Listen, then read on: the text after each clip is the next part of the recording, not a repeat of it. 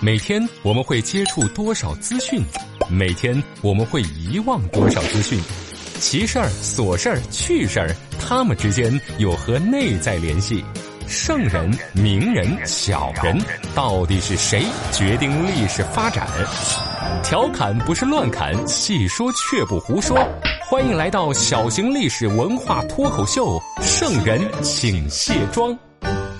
本节目内容与历史必修课程略有出入，如果引起您的不适，本节目概不负责。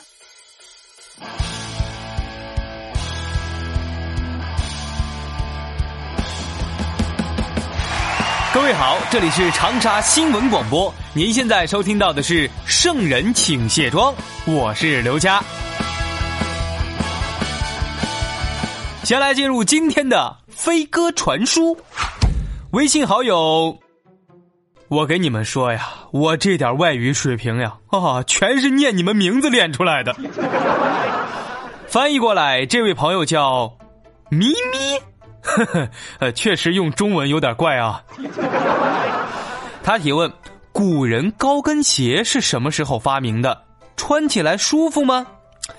关于高跟鞋的起源呀，我查了一下资料，发现有很多种说法。有的说是因为审美，有的说是因为打仗，还有人说呀，是因为防止这个裤腿被搞脏了。我给大家按照时间线简单的说一下，理一理。按照。百度的说法，那在十四世纪最早的高跟鞋可以追溯到咱们中国的明朝时期，因为在明朝的时候呀，出现了一种新款的女鞋，这双鞋呀，它在鞋底的后部装了一个四到五厘米高的这种圆柱形的鞋跟儿，然后再拿丝绸给裹起来。说在北京的定陵曾经出土过一双尖翘凤头高跟鞋，就认为这个呀。是咱们中国最早的高跟鞋，比西方呀早一百多年呢。我看了一下这双鞋的照片呢，和咱们现代的这个高跟鞋相比的话，还是有一些差异的。我觉得呀，没必要什么都标榜。哎呀，我这个比西方早多少年，我那个比西方早多少年，意义不大。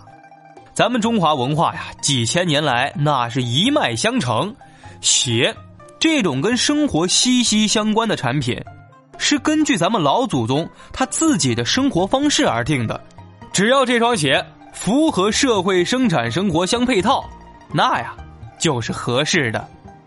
还有一种说法呀，是西方人的说法，说在文艺复兴时期呀，这城市的排污系统不给力，老百姓的卫生意识也差点意思。这大街道上呀，都是各种的排泄物堆积起来。那要是赶上下雨天，变成那种淤泥状，我隔着耳机都能闻出味儿呀。所以呀，就有人发明了穿高跟鞋，你可以防止自己的裤腿被那个甩脏了。人呐，对于美的追求，那真是无止境的。穿高跟鞋确实可以从视觉上拉长人的腿长，看上去觉得这个比例是更加的协调，所以这种时尚神器那就是小短腿们的福音呐。法国在波旁王朝时期呀，有个国王叫路易十四，他就穿着这种高跟鞋引领了一把小潮流。这个国王呢相当厉害，人送绰号“太阳王”。在位时间七十二年三个月十八天呐，是欧洲历史上唯一在位最久的独立主权君主。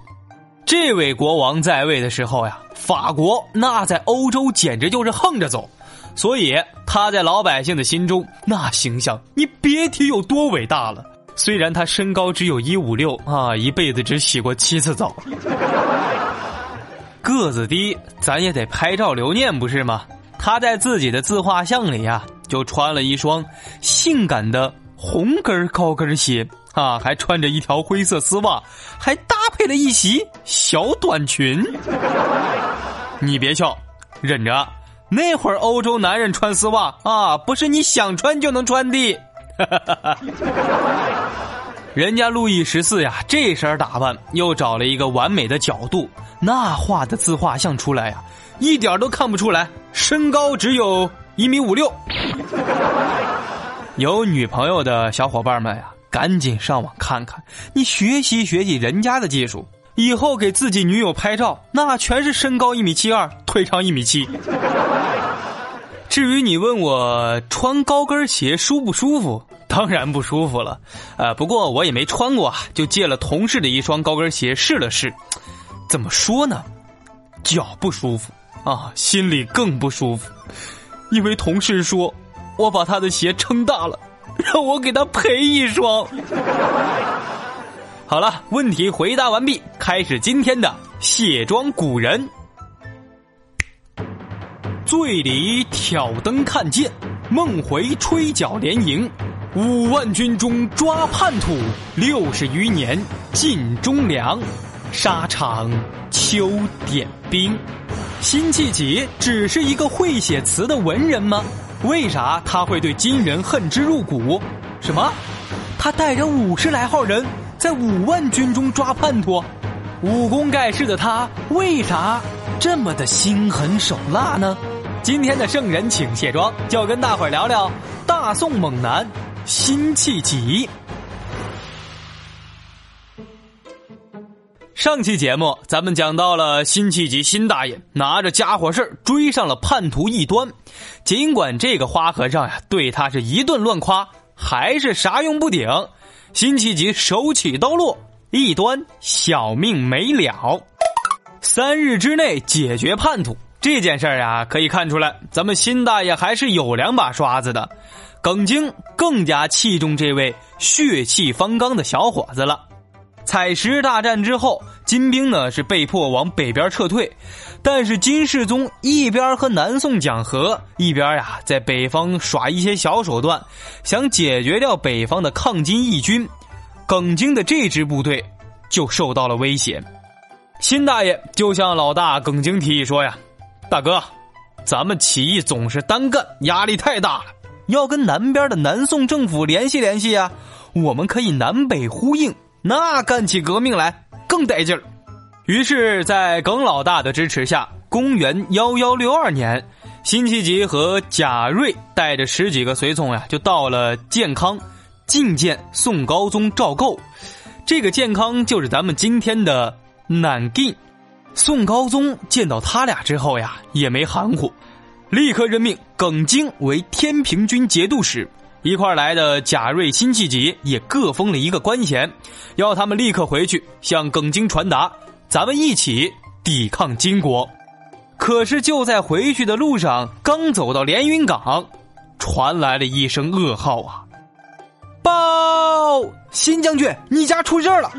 哎，不对，咱家出事了。也不对，哎呀，出叛徒了！张安国把咱们耿老大给杀了，还带着一帮人投降金人了。嗯，火爆脾气的辛弃疾，这种事儿能忍吗？当然忍不了。于是乎，就传了一段非常夸张的事迹：辛弃疾啊，带着五十来号人，在敌方的五万军中活捉了叛徒张安国，而且还成功突围了出来。各位，想知道辛大爷是怎么活捉叛徒的吗？呵呵，我也想知道。这也太夸张了呀！五十个人在五万军中抓了一个叛徒，还成功跑出来了。借用电视剧《亮剑》里边的一句台词：“五万头猪，你也得找半天吧？”这件事儿，不管你信不信，反正我不信。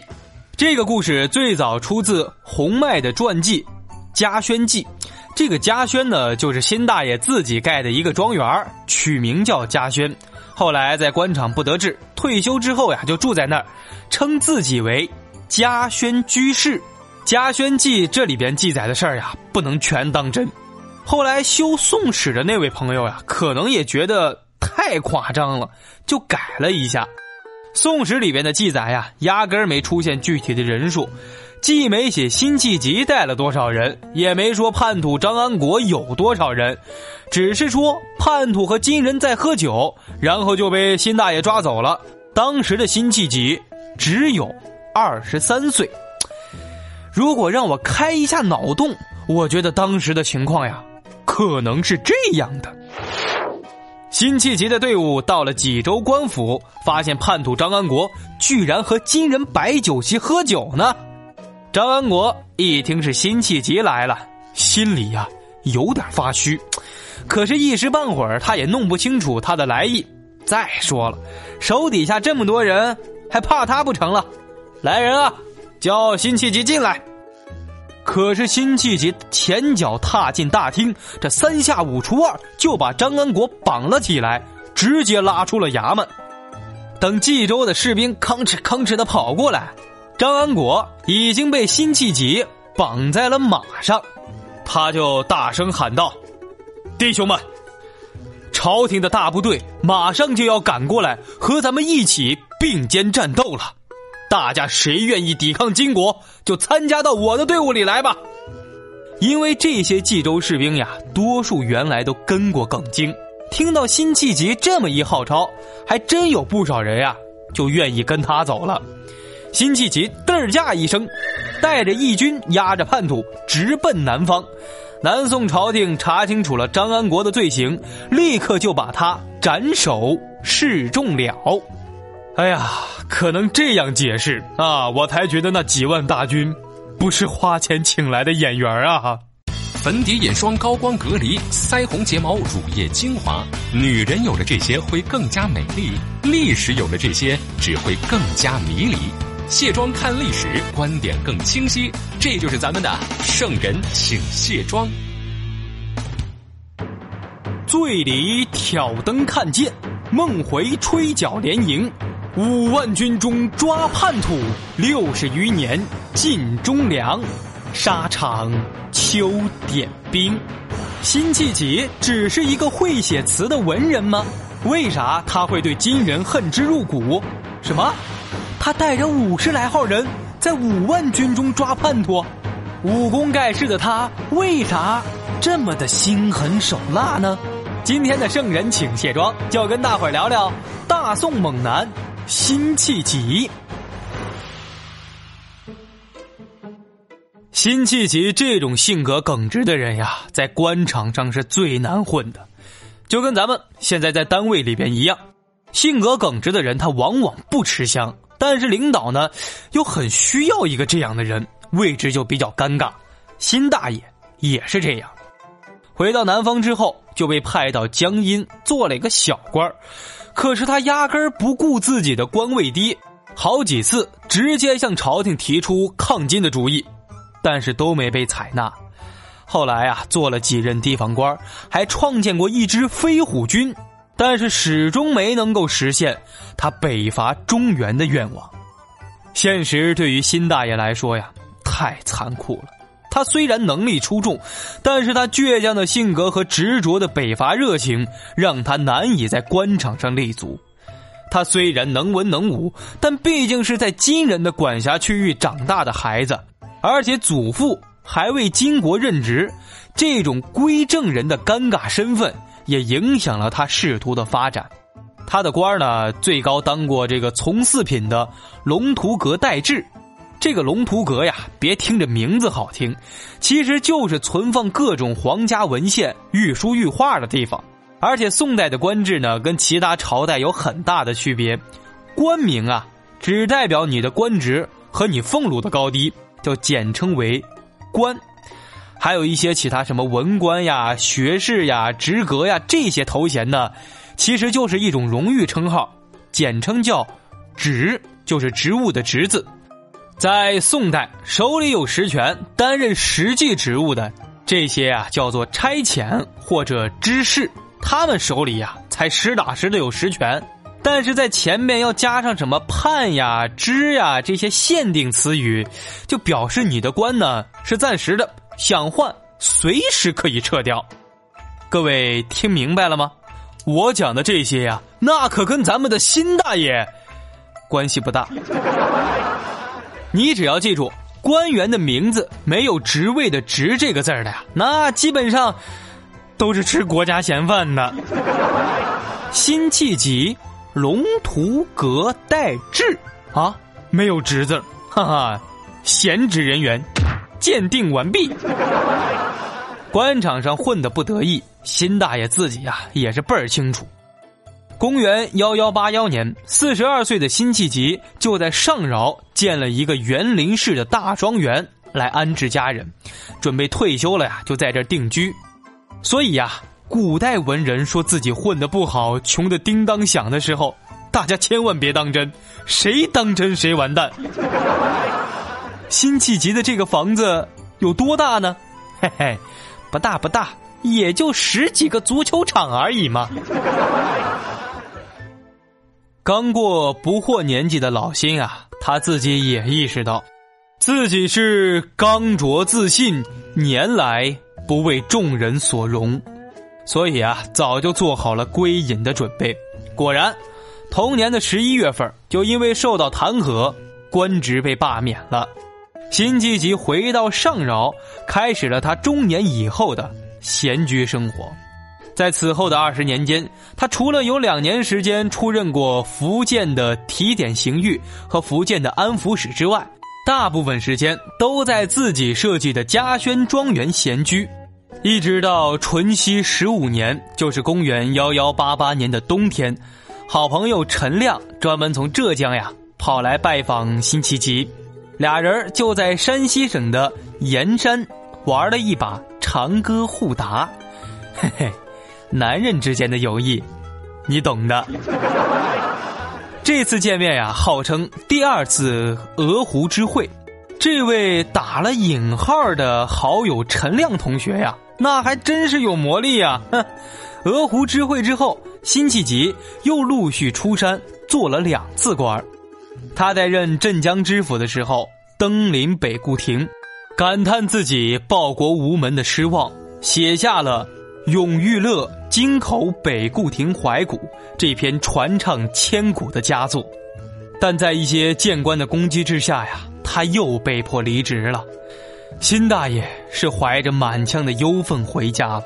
直到幺二零七年，朝廷又传他速来杭州任职，这次可是当大官，真的想重用他。可是辛弃疾呀，已经病重了，卧床不起。同年十月份。辛弃疾带着忧愤的心情和爱国之心离开了人世，享年六十八岁。千古江山，英雄无觅孙仲谋处。舞榭歌台，风流总被雨打风吹去。想当年，金戈铁马，气吞万里如虎。可堪回首，碧离词下一片神鸦社鼓。凭谁问？廉颇老矣，尚能饭否？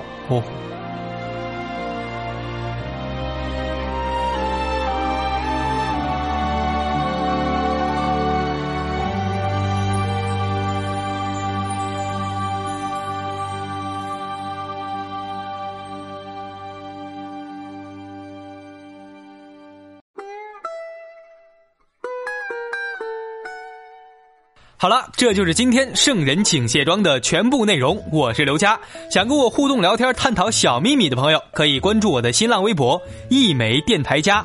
你的问题有机会被我翻牌子，登上飞鸽传书哦。喜欢节目也可以关注我的个人微信号，小写的 F L Y L J 六六六，就是 Fly L J 六六六。今天加我好友的朋友呢，我把辛弃疾、李白、杜甫。这三位的恶搞版漫画发给你，哎呀，这几幅图笑得我是整宿的睡不着啊，呵呵。好了，今天先说到这儿，咱们下期再见，哟吼吼。